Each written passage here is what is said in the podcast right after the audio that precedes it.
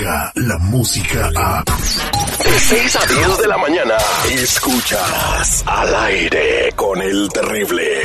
Las notas más relevantes, locales, nacionales e internacionales. Entérate de lo que pasa en tu comunidad. Al aire con el terrible. Estamos de regreso al aire con el terrible al millón y pasadito con Elil García, la voz en la noticia cuando es 8 de octubre del 2019 y muchas cosas están pasando en el mundo. Sorprende lo que dice el presidente Andrés Manuel López Obrador en esta mañana que le va a enviar una carta a Nancy Pelosi, a Nancy Pelosi, perdón. ¿Quién es Nancy Pelosi? Nancy Pelosi es la representante de la mayoría en el Senado, es una mujer muy importante, el, el tercer político más importante en el país, hasta el señor Donald Trump número uno, el vicepresidente Mike Pence número dos y número tres Nancy Pelosi. Para que me entiendan la importancia que tiene Nancy Pelosi, si llegara el apocalipsis y en el rapto se llevaran a Donald Trump y a Mike Pence, la que quedaría de presidente sería Nancy Pelosi. Muy buenos días, señor Enlil García.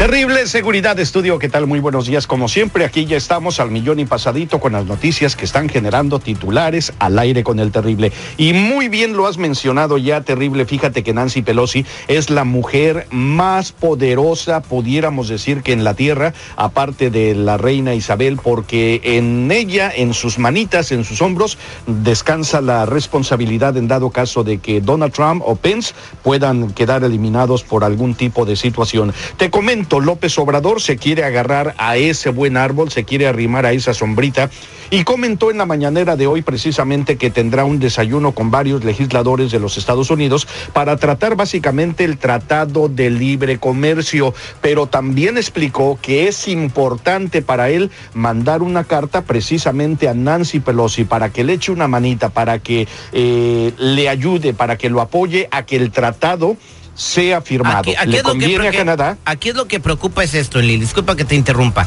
Que eso ya no estaba listo para firmarlo, ya le había dado su gusto bueno Donald Trump. Que México no le está sirviendo de, de- de muro a Estados Unidos, que era lo que quería el señor Donald Trump para firmar ese tratado. Entonces, si México está cumpliendo con todos los acuerdos, está disminuyendo el flujo migratorio hacia los Estados Unidos, de- deteniendo las caravanas que están pasando por millares en el territorio mexicano. Entonces, ahora el señor se está echando para atrás, se está reculando hablando lo que pasa es de que ya estaba con el, visto bueno y todo, pero lo ponen en lista de espera. Sí, te lo voy a firmar, pero espérate tantito. Tiene otras prioridades, tiene otras broncas en puerta que según él tiene que estar poniéndole atención, tiene que firmar, tiene que seguir dándole mal tiempo a los indocumentados, tiene que seguir eh, tratando de borrar todo el, el historial que haya generado el expresidente Barack Obama. Precisamente la Corte Suprema tendrá que enfrentarse durante estos días a tener que resolver los tres temas más importantes en esos momentos de la Unión Americana. Uno de ellos el DACA.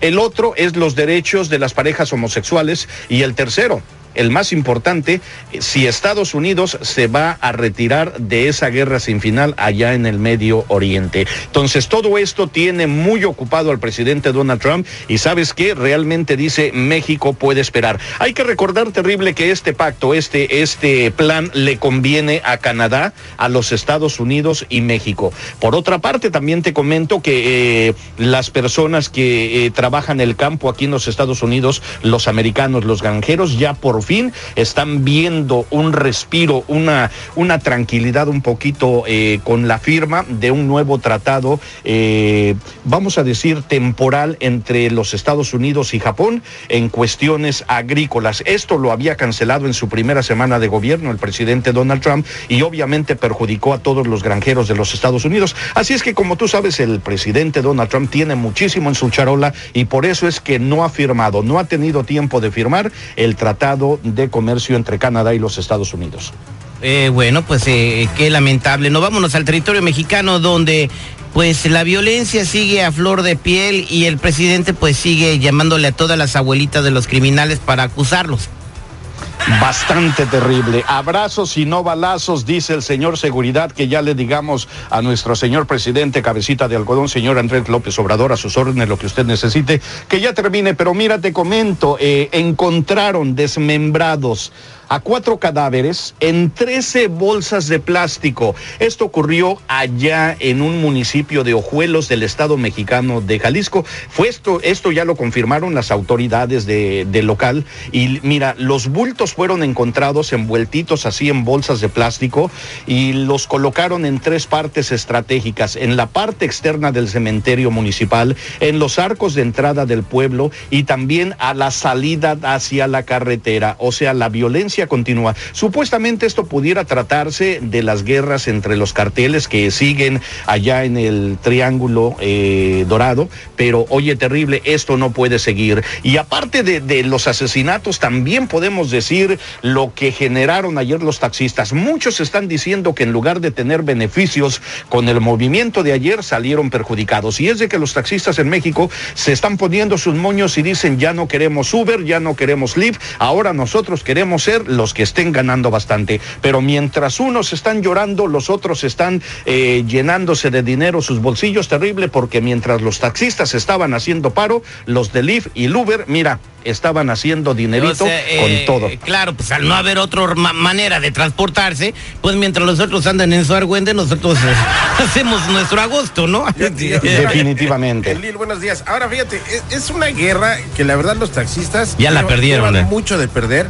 Te voy a decir, digo, por muchísimas cosas. Los usuarios ahora preferimos elegir un servicio como el Uber o el Lyft, por además de que las- es la comodidad, etc., la limpieza, el trato, Pagas la con tarjeta. seguridad.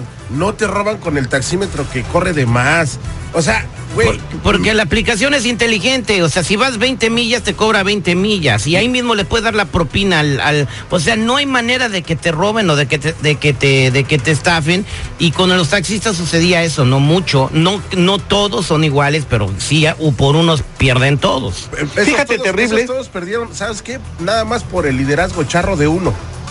¿Me Eh, entiendes? Que son los que están al el frente. que y al- el "Vayan que- a hacer su desmadre y ta, ta, ta", Vamos a para que- meternos en una unión y vamos a defender nuestros...